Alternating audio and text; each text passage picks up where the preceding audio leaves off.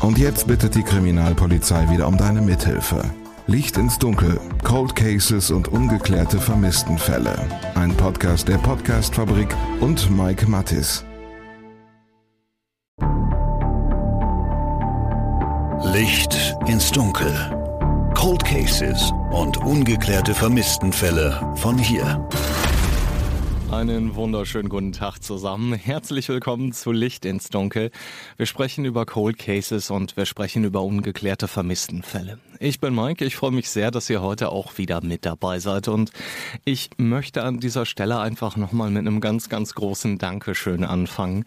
Viele von euch haben mir in den letzten zwei Wochen geschrieben, wie heftig sie das doch fanden, was da mit Jasmin Stieler passiert ist und wie sehr sie sich wünschen, dass der Täter endlich geschnappt wird und vor allem, dass ihre Mutter sie irgendwann dann komplett begraben kann. Ich bin da hundertprozentig bei euch. Ich kann euch sagen, das geht mir ganz genauso. Ich möchte an dieser Stelle außerdem nochmal Danke sagen. Danke dafür, dass ihr diesen Podcast seit Monaten immer wieder in die Top 50 der deutschen True Crime Podcasts tragt.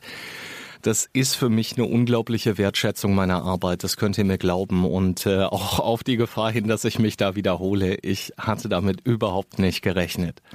Das ist für mich eine ganz, ganz große Ehre, dass ihr euch überhaupt die Zeit nehmt, hier reinzuhören, dass ihr mir dann auch noch eure Gedanken und eure Gefühle zu den einzelnen Fällen schreibt.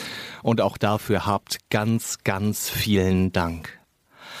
Beim letzten Mal haben wir über das Schicksal von Jasmin Stieler aus dem niedersächsischen Uelzen gesprochen. Die 18-Jährige war im Oktober 1996 vom Feiern nicht nach Hause gekommen.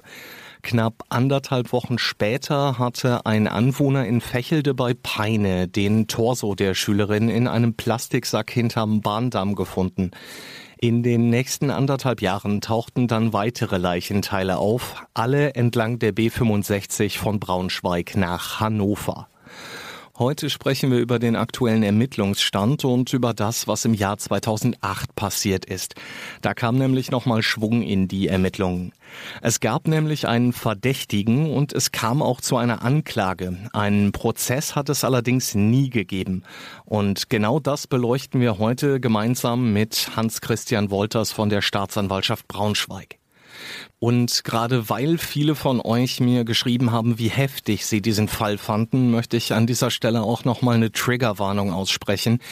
Wir sprechen auch heute über einen Femizid, über Verstümmelung und über Leichenschändung. Überlegt euch also bitte gut, ob ihr das verpackt oder ob ihr die Episode heute vielleicht doch lieber auslasst. Ich weiß nicht, ob ich das beim letzten Mal erzählt hatte. Ähm, bei der Recherche ging es mir tatsächlich so, dass ich abends an diesem Fall nicht arbeiten konnte. Das mache ich normalerweise immer. Im Fall Stieler habe ich das dreimal gemacht und dreimal hat mich dieser Fall dann tatsächlich auch in der Nacht beschäftigt. Eine grobe Zusammenfassung des Falls habe ich euch gerade schon gegeben. Die Einzelheiten dazu findet ihr in Episode 27 Jasmin Stieler, der Fall.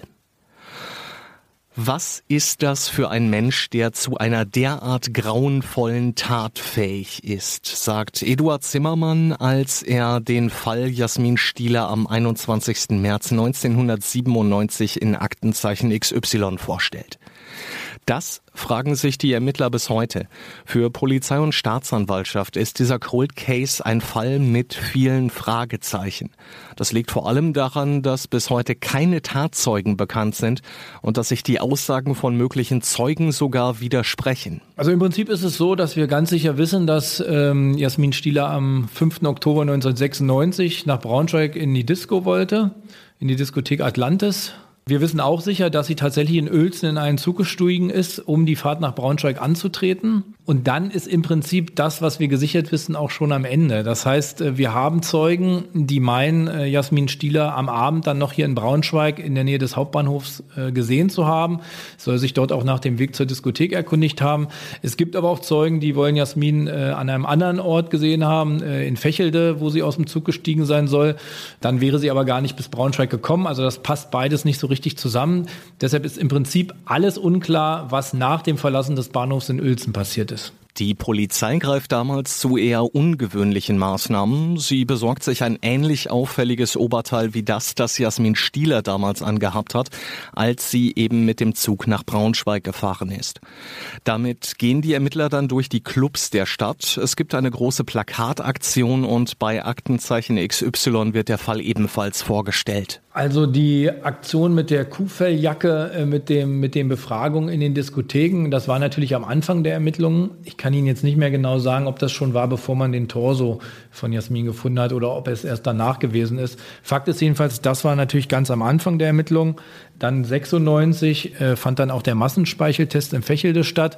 1997 war dann die Fernsehsendung, äh, in der man eben dann tatsächlich nach Hinweisen gesucht hat. Und auch die Plakataktion war so in diesem äh, Dreh ungefähr zeitlich. Also man hat schon versucht, äh, sehr zeitnah nach der Tat, also innerhalb des ersten, der ersten ein, zwei Jahre, hier tatsächlich noch Zeugen zu motivieren, äh, Angaben zu machen, wenn denn Angaben gemacht werden können. Erfahrungsgemäß ist es halt so, dass Zeugen ja auch sehr schnell vergessen. Da spielt Zeit eine große Rolle. Das heißt, wir müssen natürlich auch versuchen, so früh wie möglich etwaige Zeugen äh, darauf anzusprechen, denn wenn man mich jetzt fragen würde, wo war ich vor einem Jahr, ich könnte es Ihnen aus dem Hut nicht sagen. Äh, und wenn an dem Tag nichts Besonderes gewesen ist, dann würde ich Ihnen sagen, dann würde ich so einen allgemeinen Ablauf meines üblichen Tagesablaufs wahrscheinlich schildern können und mehr nicht.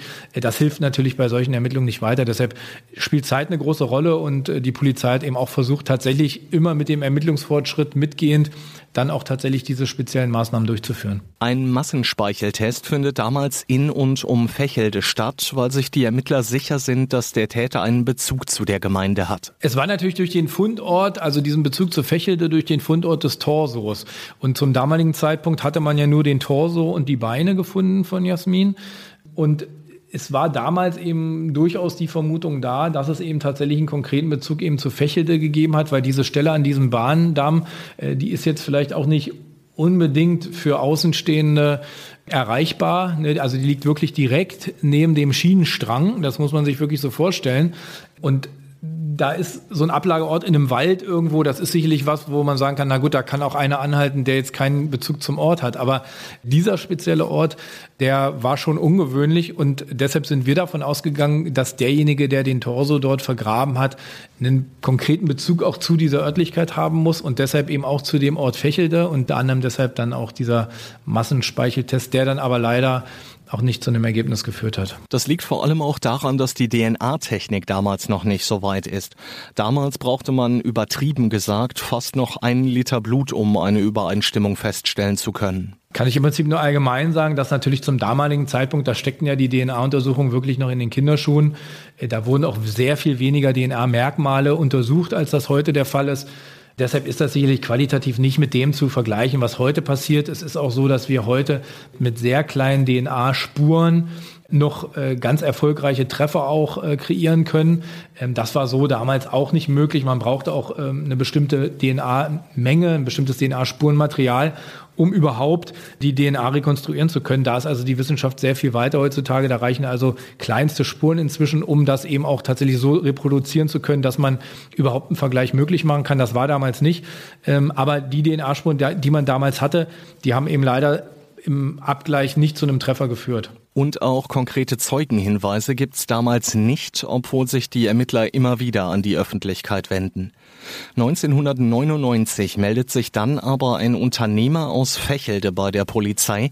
Er verdächtigt einen seiner Mitarbeiter, sagt Staatsanwalt Hans-Christian Wolters. Es gab äh, 1999 einen Hinweis des Arbeitgebers des Verdächtigen, äh, der uns auf die Person hingewiesen hat, dem diese Person rückblickend betrachtet merkwürdig vorgekommen ist im Zeitraum des Verschwindens von Jasmin wir haben dann diese Person äh, näher unter die Lupe genommen und haben dann einige Dinge feststellen können, die für uns eben tatsächlich diesen Tatverdacht erhärtet haben. Diese Ermittlungen bleiben aber erstmal ohne Ergebnis und der Fall wird kalt. Also es ist ja bei Jasmin Stieler tatsächlich auch so gewesen, dass die Ermittlungen, die zunächst nach dem Verschwinden und dann auch nach dem Auffinden der Leichenteile angelaufen waren, dass die natürlich dann nach geraumer Zeit erstmal eingestellt worden sind, weil wir tatsächlich nicht weitergekommen sind. Also man muss sich vorstellen, dass im Prinzip 1999 waren dann so die letzten Ermittlungsmaßnahmen, wo man irgendwie noch sagen konnte, die haben eine gewisse Erfolgsaussicht und nachdem das dann alles nichts gebracht hatte, sind bei uns die Akten auch im Prinzip erstmal weggelegt worden. Und dann tatsächlich auch im Rahmen so einer Prüfung, Cold Case,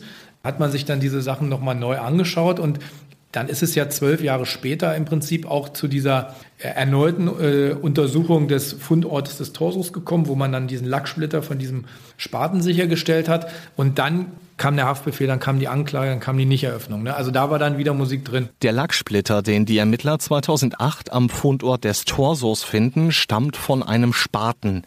Der steht auf dem Gelände des Unternehmens, dessen Chef seinen damaligen Mitarbeiter ja 1999 bei der Polizei gemeldet hatte. Der Spaten wird in einem Schuppen auf dem Betriebsgelände gefunden. An diesem Spaten klebt noch Erde. Die Zusammensetzung dieser Erde stimmt nach Aussagen eines Forensikers eins zu eins mit der Erde am Fundort des Torsos überein. Der Lacksplitter war im Erdreich am äh, Fundort des Torsos, also an der Bahnstrecke in Fichelde. Da ist nochmal gesucht worden, tatsächlich ja, Jahre nach der Tat ist nochmal äh, eine zweite äh, Suche erfolgt äh, und dabei hat man eben beim Aussieben des Erdreiches diesen Lacksplitter gefunden und den dann zuordnen können. Und damit rückt dann eben wieder der Mann ins Visier von Polizei und Staatsanwaltschaft, gegen den 1999 schon ermittelt worden war. Einen Namen nenne ich an dieser Stelle bewusst nicht, auch nicht abgekürzt, denn gegen den Mann laufen heute keine Ermittlungen mehr. Er ist nicht offiziell Beschuldigter in der Sache und ist von jeglichen Vorwürfen freigesprochen worden. Mehr dazu später. Als Polizei und Staatsanwaltschaft 2008 gegen den Mann ermitteln, finden sie neben dem Spaten aber auch noch weitere belastende Indizien, die aus Sicht der Staatsanwaltschaft eindeutig gegen seine Unschuld sprechen. Es war also so, dass tatsächlich die Arbeitsstelle des Beschuldigten unmittelbar in der Nähe des Auffindeortes des Torsos äh, aufgefunden wurde. Es war dann so, dass uns äh, der Arbeitgeber, aber auch Arbeitskollegen äh, gesagt haben, dass unser Beschuldigter wenn er Sachen entsorgt, äh, Müllsäcke in der gleichen Art und Weise zubindet, wie das hier tatsächlich im Falle des Torsos passiert ist. Das heißt, äh, er hat immer mehrere Müllsäcke ineinander gesteckt und hat die dann mit einem Klebeband entsprechend verschnürt. Genau so ist im Prinzip auch der Torso verpackt worden. Also auch das war so ein kleines Indiz, was wir hatten. Es war so, dass der damalige Beschuldigte am Tag nach Jasmins Verschwinden nach Duisburg gefahren ist von Fächelde aus er soll nach Angabe von Zeugen sehr nervös gewesen sein bei der Abfahrt. Er ist, das hat dann letztlich die Auswertung seines Fahrtenschreibers ergeben, 41 Kilometer mehr gefahren, als für die Strecke eigentlich notwendig gewesen wäre. Das heißt, er muss irgendwo anders lang gefahren sein als auf der kürzesten Route. Eine Erklärung hat es dafür nie gegeben. Staatsanwalt Hans-Christian Wolters hat dazu eine ganz konkrete Theorie. Denn auch in Duisburg, also am Zielort, fällt der Mann auf. Es würde sich beispielsweise erklären, wenn man eben noch Leichenteile ablegen muss, dass man von der ursprünglichen Fahrtroute eben abweicht und dann irgendwo anders lang fährt.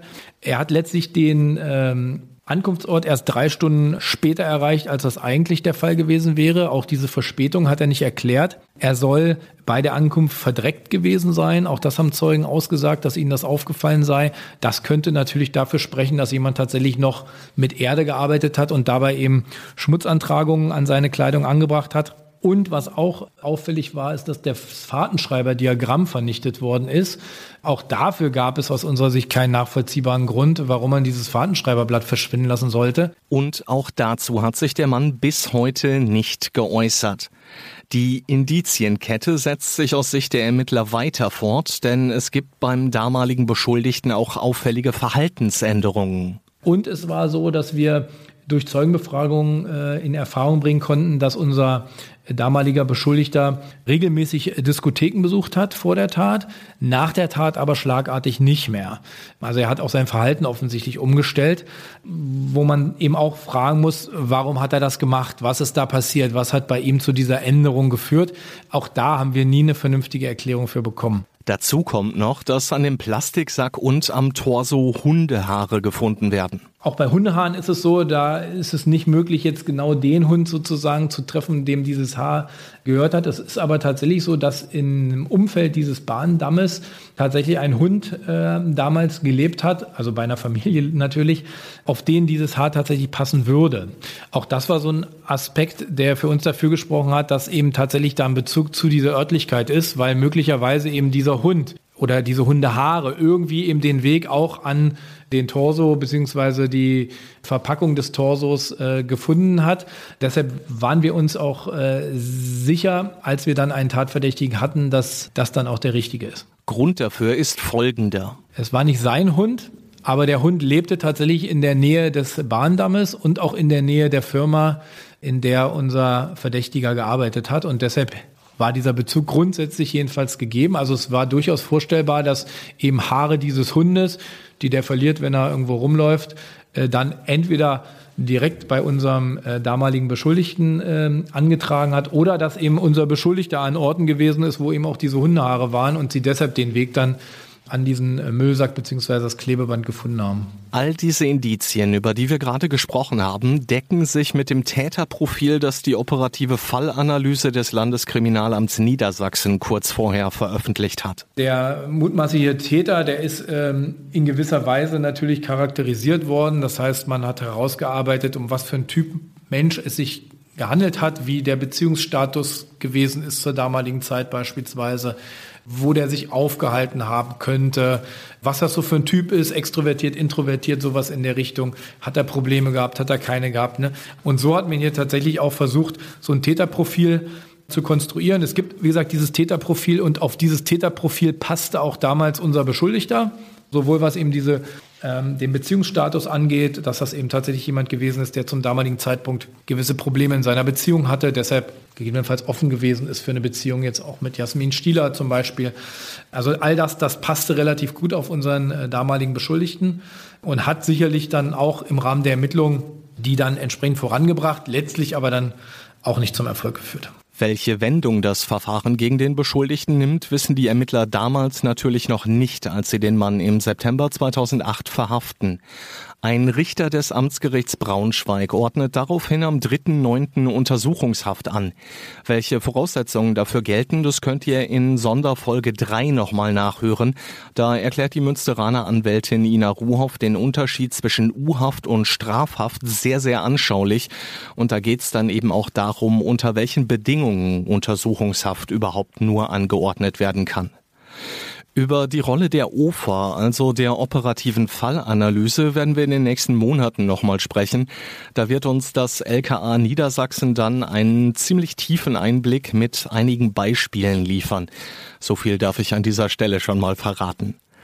Der Beschuldigte wird nach seiner Festnahme natürlich nochmal ausführlich befragt und auch mit den Ermittlungsergebnissen konfrontiert. Er hat offensichtlich, ähm, nach dem, was ich weiß, nicht so sehr emotional reagiert, auch nicht in den Vernehmungen, die man durchgeführt hat. Auch bei den Vernehmungen ist es ja so gewesen, dass man ihn schon ganz konkret auch mit, den, mit der Tat konfrontiert hat. Das heißt, man hat ihm schon auch beispielsweise diese Bilder von den Leichenteilen gezeigt, um eben da eine gewisse Erregung auch bei ihm herbeizuführen. Also keine sexuelle Erregung, sondern eine geistige Erregung, um äh, tatsächlich vielleicht ihn dazu zu bringen, doch über die Tat zu sprechen, weil ihm das eben möglicherweise auf der Seele liegt.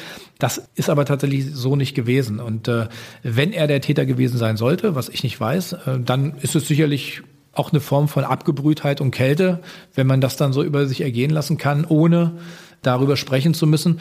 Äh, wenn er nicht der Täter gewesen ist, dann ist es natürlich nachvollziehbar, dann kann er uns auch nichts zur Tat sagen. Und obwohl sich der Mann zu all dem nicht äußern will, kommt von ihm eine Aussage, bei der die Ermittler hellhörig werden. Nachdem wir also den Beschuldigten festgenommen hatten, haben mit ihm noch einige Ortstermine stattgefunden. Das heißt, die Polizei äh, ist mit dem äh, damaligen Beschuldigten dann an die Fundorte der Leichenteile gefahren. Äh, wir hatten uns davon erhofft, dass möglicherweise tatsächlich dann auch wieder das ganze Geschehen auch beim äh, Beschuldigten wieder ins Bewusstsein rückt und dass er dann auch im Angesicht dieser Örtlichkeiten vielleicht die Notwendigkeit sieht, über die Tat zu sprechen, ihm das Ganze dann bewusst wird und er vielleicht auch emotional davon dann ergriffen wird und dann eben tatsächlich Angaben macht. Das hat äh, so, wie wir uns das vorgestellt haben, nicht funktioniert. Also er hat zu den Taten weiter so nichts gesagt, aber er hat tatsächlich gesagt zu den Polizeibeamten, wenn sie mir die Tat beweisen können, dann gebe ich sie zu. Das ist sehr ungewöhnlich, das habe ich noch nie von jemandem gehört, der unschuldig gewesen ist. Also das deutet aus meiner Sicht eher darauf hin, dass tatsächlich das der Täter sagt, der aber offenbar eben nicht die Möglichkeit für sich sieht, von sich aus was einzuräumen, sondern der das eben tatsächlich dann wohl nur gestehen würde, wenn man ihn auch überführen könne.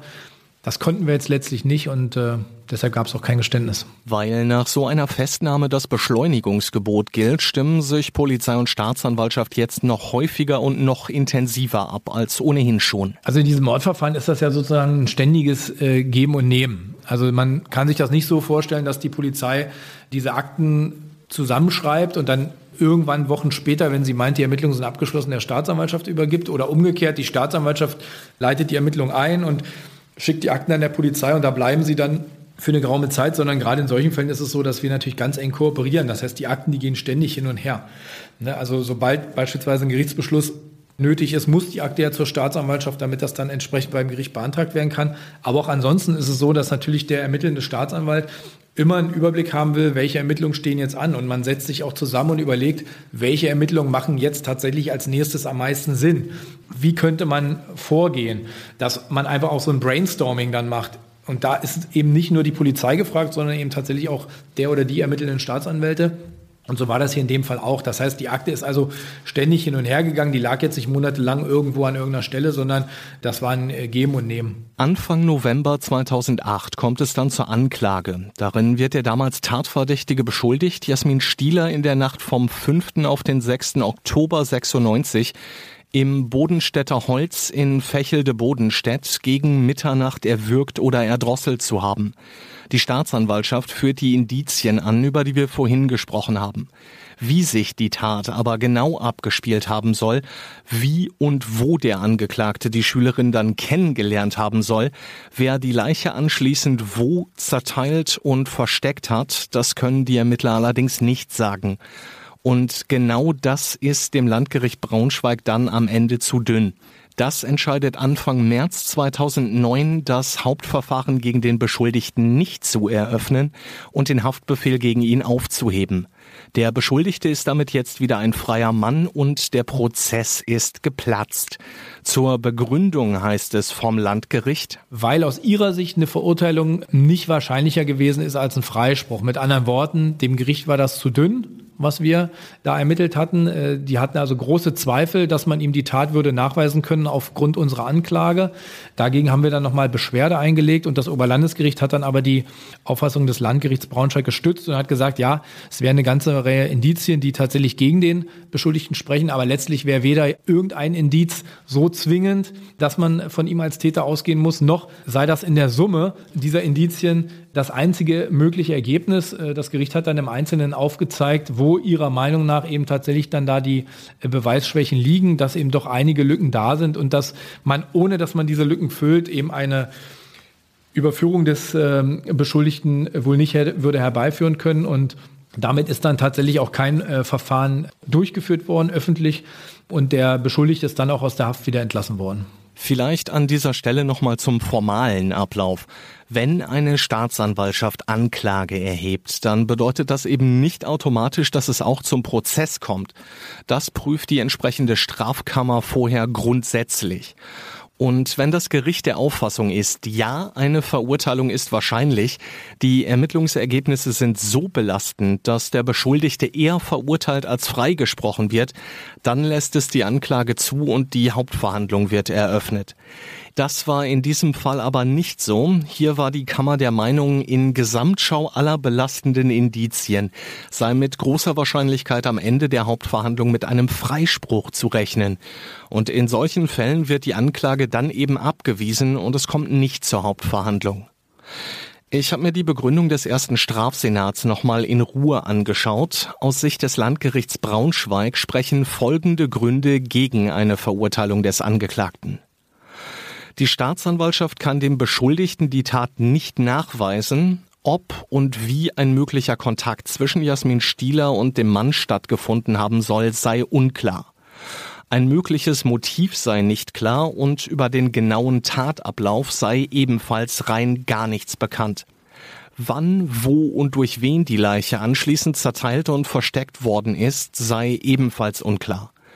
Der Angeschuldigte leugnet die Tat. Er sagt außerdem, dass er vorher auch keinen Kontakt zu Jasmin Stieler gehabt habe und keins der Indizien deute eindeutig auf den Mann. Damit sei nicht auszuschließen, dass auch jemand anderes die Tat begangen haben könnte, denn zu dem gefundenen Spaten hätten theoretisch auch andere Zugang gehabt. Außerdem sei nicht auszuschließen, dass der Spaten nach 1996 nicht doch nochmal benutzt worden ist.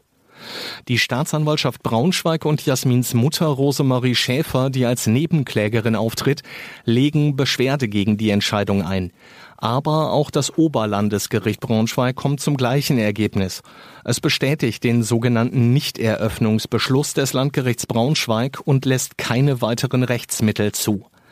Zur Begründung heißt es hier, ich zitiere, nach der Strafprozessordnung darf das Gericht die Eröffnung des Hauptverfahrens nur beschließen, wenn der Angeschuldigte einer Straftat hinreichend verdächtig ist. Diesen nach 203 StPO erforderlichen hinreichenden Tatverdacht hat der Strafsenat verneint, weil nach Aktenlage eine Verurteilung nicht wahrscheinlicher erscheint als ein Freispruch.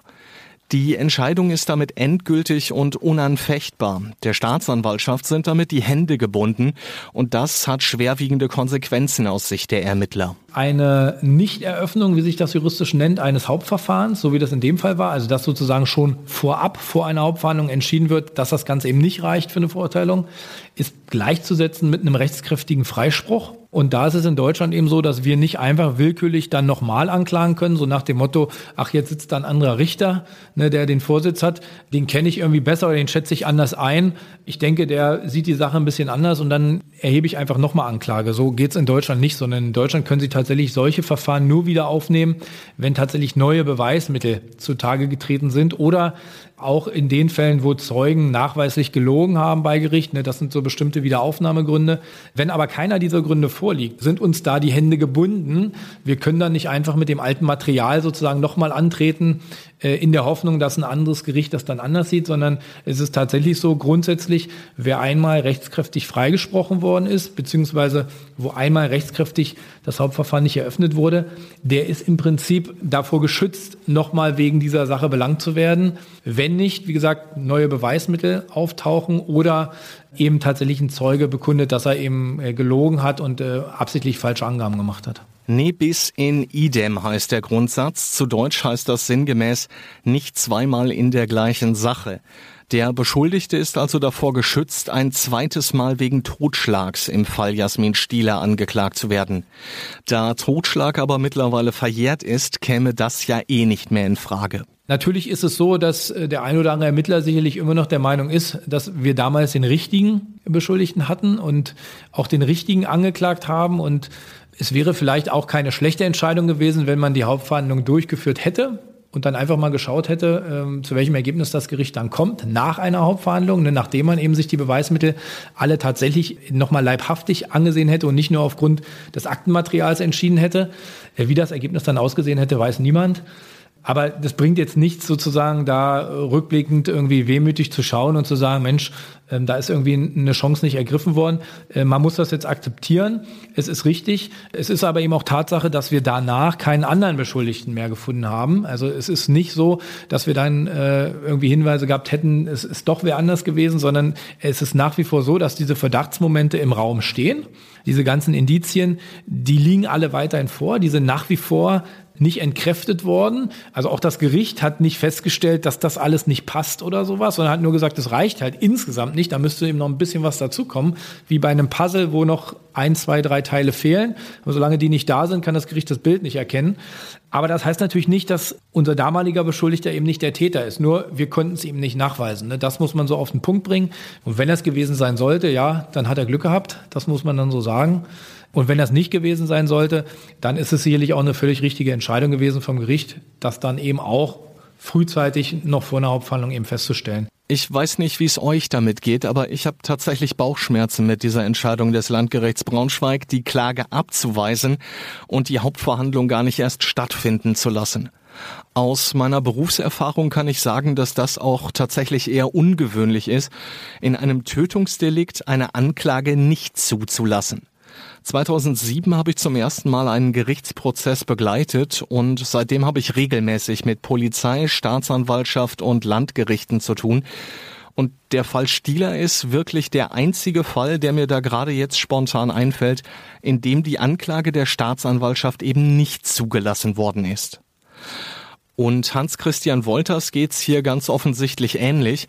Er hätte sich unabhängig vom Ausgang der Verhandlung zumindest mal gewünscht, dass der Beschuldigte sich vor Gericht verantworten muss. Wobei ich persönlich immer finde, dass so eine Hauptverhandlung natürlich auch für die Öffentlichkeit, sage ich mal, das bessere Mittel ist, äh, weil man natürlich sich dann auch selber mal einen Eindruck von den Zeugen verschaffen kann. Man hat die Möglichkeit, auch bei Zeugen nachzufragen.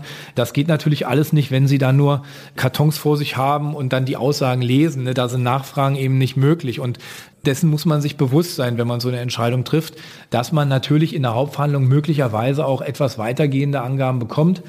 Dass das dann nicht reicht, das ist so und das muss man dann an der Stelle auch äh, sportlich nehmen. Wie gesagt, so funktioniert ein Rechtsstaat. Und nicht alles, was die Staatsanwaltschaft so produziert, ist äh, pures Gold. Das muss man auch so sagen. Ne? Mal sind die äh, Beweissituationen gut und mal sind sie ein bisschen schlechter. Im Fall von Jasmin Stieler muss man sicherlich sagen, dass die Beweislage schon sehr schlecht war. Aber nichtsdestotrotz, aus unserer Sicht hätte es Sinn gemacht. Das Gericht hat es anders gesehen, damit muss man jetzt leben. Dass diese Nichteröffnung als rechtskräftiger Freispruch für den Totschlag an Jasmin Stieler gilt, heißt allerdings nicht, dass das Thema für den Beschuldigten von damals jetzt endgültig und unwiderruflich vom Tisch ist. Falls neue Tatsachen und neue Beweismittel auftauchen, dann wäre eine Anklage möglich. Dafür müssten ihm die Ermittler dann allerdings Mord nachweisen. Das dürfte nach der aktuellen Spurenlage aber ziemlich schwierig werden. Bei den äh, Körperteilen, ähm, die man ähm, vergleichsweise spät auch erst gefunden hat, waren im Prinzip überhaupt keine Spuren mehr zu sichern. Äh, man muss sich das vorstellen, äh, so menschliches Gewebe, das dann eben auch lange im Wasser liegt oder im Falle des Schädels dann eben tatsächlich auch im Wald irgendwo. Der Schädel ist auch nach anderthalb Jahren erst gefunden worden. Da ist natürlich an menschlichem Gewebe nicht mehr allzu viel da.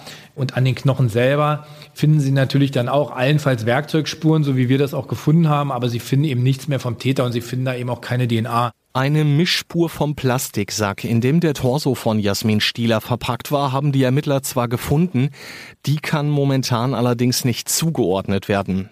Dass sie nicht vom Beschuldigten stammt, ist klar, das hat ein Abgleich ergeben. Ob es möglicherweise aber noch einen Mittäter gibt, ist unklar. Aus Sicht der Staatsanwaltschaft aber eher unwahrscheinlich. Denkbar ist sicherlich vieles, insbesondere wenn man nicht weiß, was wirklich passiert ist. Ähm, aber so ein klassischer Grund, weswegen man eine Leiche zerstückelt, ist natürlich, um sie besser transportieren zu können. Und das wäre aus meiner Sicht so ein Aspekt, der vielleicht sogar dagegen sprechen würde, dass da eine zweite Person war. Denn dann hätte man die Leiche möglicherweise auch als Ganzes irgendwo verstecken, begraben können. Also dieses Zerteilen der Leiche ist häufig eben damit verbunden, dass man eben nicht weiß, wie man ansonsten unauffällig den Leichnam verschwinden lassen soll. Und möglicherweise hat in unserem Fall der Täter auch deshalb eben diese Möglichkeit gewählt, den äh, Leichnam verschwinden zu lassen. Und was außerdem gegen Mitwisser oder einen zweiten Täter spricht, ist, dass es dafür tatsächlich keine weiteren Anhaltspunkte gibt. Wir haben ja wirklich intensiv gesucht in den ersten Jahren nach äh, Jasmins Verschwinden. Sehr intensiv, in den Jahren danach dann äh, etwas lockerer, aber auch die Familie von Jasmin Stieler, die Mutter, ist ja sehr engagiert und äh, nutzt im Prinzip auch jede Gelegenheit, um nochmal an mögliche Zeugen zu appellieren. Da hat sich niemand gemeldet, der auch nur im Ansatz in der Richtung irgendwas gesagt hätte, so dass wir im Moment jedenfalls nicht davon ausgehen, dass es tatsächlich da außer dem Täter noch weitere Tatbeteiligte gibt. Aber ausschließen können wir das letztlich auch nicht. Und von daher hofft Staatsanwalt Hans-Christian Wolters darauf, dass die Kriminaltechnik nochmal so einen Quantensprung macht, wie eben Ende der 90er, Anfang der 2000er Jahre. Ja, das sind absolute Welten und nicht umsonst war es ja so, dass im Prinzip erst in den 2000ern, da sind ja ganz viele alte, ungeklärte Fälle aufgearbeitet worden und zum Teil hat man ja dann tatsächlich auch Täter überführen können. Ganz einfach, weil man eben diese an sich schon immer vorhandenen Spuren erstmalig vernünftig auswerten konnte. Und das hat im Prinzip auch angehalten, immer sozusagen begleiten mit der Weiterentwicklung ähm, der Wissenschaft, dass man dann eben tatsächlich, nachdem man sozusagen im ersten Schritt hatte man, äh, da wo gute Spurenlagen waren, hatte man äh, die entsprechenden Treffermeldungen und dann, ich sage jetzt mal zehn Jahre später, hatte man dann auch äh, die Möglichkeit eben bei einer nicht so guten Spurenlage, wo man eben nur sehr wenige Spuren hatte, beispielsweise eben Hautschuppen oder kleinste Blutpartikel, die Möglichkeit, das eben auch tatsächlich so aufzubereiten, dass ein DNA-Abgleich möglich ist. Deshalb hat man eben in der Vergangenheit so viele Fälle klären können, unseren leider nicht. Schauen wir also noch mal ganz konkret drauf. Was fehlt den Ermittlern momentan? Wenn man es äh, auf den Punkt bringen will, fehlt uns natürlich ein Geständnis vom Täter. Ne, das wäre natürlich das Beste.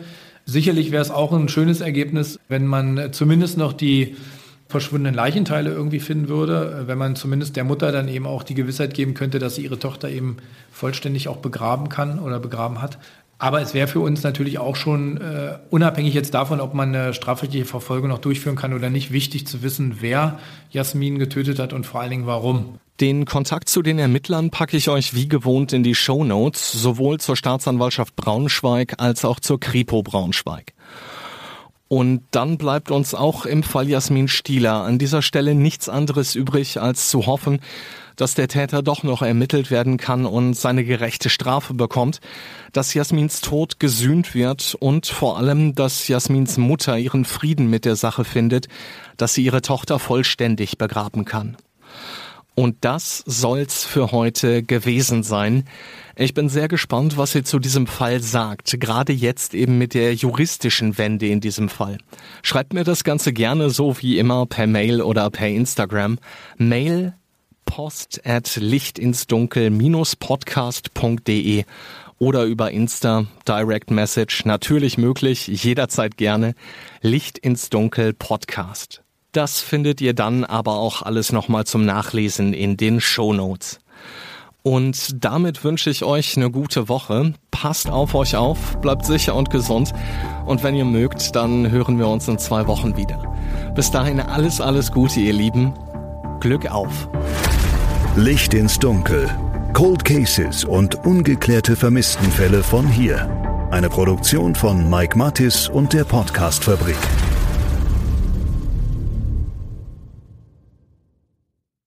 Ein Blutbad an Heiligabend in Gütersloh, ein Giftmord in Bielefeld oder ein Femizid in Preußisch-Oldendorf. Die schlimmsten Verbrechen passieren unmittelbar vor unserer Haustür. Im Podcast Ostwestfälle gehen wir den Verbrechen auf die Spur. Wir sprechen mit Strafverteidigern, mit Journalistinnen und Journalisten, die die Fälle Monate, teilweise sogar jahrelang begleitet haben. Ostwestfälle, der True Crime Podcast der Neuen Westfälischen. Jetzt auf nw.de und überall, wo es Podcasts gibt.